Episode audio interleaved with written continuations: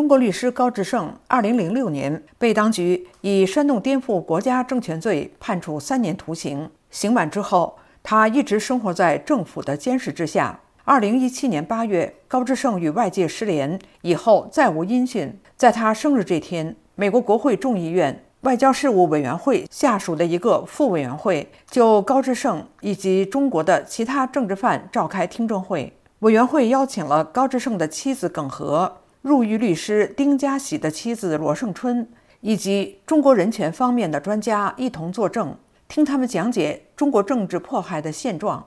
请听志远分享美国之音记者文浩发自华盛顿的报道：向生命被吞噬、中国被迫害律师的妻子们向美国国会诉说不公。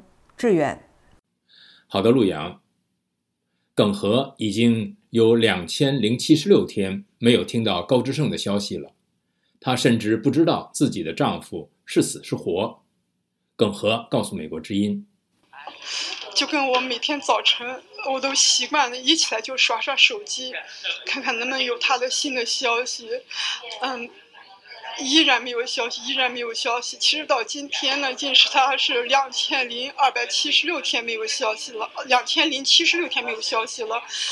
嗯，就觉得那种绝望哦，每一天都看不到希望，就那种绝望，就可以让我感觉到身上能起很多的水泡，穿在身上，然后就一就是这个水泡有一个一个灭掉的那种感觉，就像生命吞噬了一种感觉一样。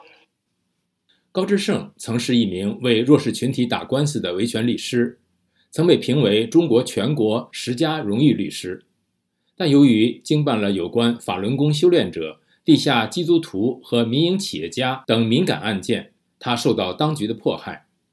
主持会议的国会众议员克里斯·史密斯告诉美国之音：“中国改善人权现状应该是美中两国在处理其他问题上的前提之一。”他说。人权必须是我们与中国关系的核心。我们能犯的最大错误，就是以为我们可以在脱离现实的情况下与中国进行贸易、处理军事问题。如果一个国家不能以尊重和尊严对待他们自己的人民，你为什么认为他们会兑现他们承诺会做的事呢？史密斯议员在会后还呼吁拜登总统。会见前来作证的两位中国律师的妻子，更加重视中国的人权问题。在一份声明中，史密斯表示，拜登当局必须加大领导释放中国良心犯的全球努力。我们不能将人权与其他利益剥离，特别是贸易问题，不能在过程中牺牲中国的受害者们和美国的价值观。高志胜的妻子耿和对议员们说。中国当局需要公开高志胜的近况，并在对他的审判上做到透明。他说：“我希望能让高志胜跟我们打个电话，让我们知道他还活着。”听证会上坐在耿和左侧的是罗胜春。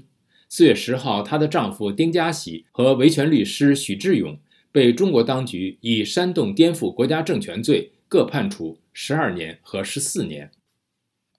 今年五十五岁的丁家喜从北京航空航天大学毕业后，从事工程师职业，后转行为商业律师。二零一零年开始积极参加公民维权活动。二零一四年四月，他被控聚众扰乱公共场所秩序罪，被判入狱三年六个月。罗胜春告诉美国之音，丁家喜第一次入狱后，他天天以泪洗面，全靠丁家喜从监狱里寄来的信坚持下去。但这一次，特别是在丁家喜被宣判后，罗胜春说，他反而更加有了动力，要反抗当局的压迫。我会尽最大所能去得到各个国际方面的援助，去对中国政府施压。这样的政府没有任何没有任何合作的基础，因为他根本不尊重最最基本的人权和自由。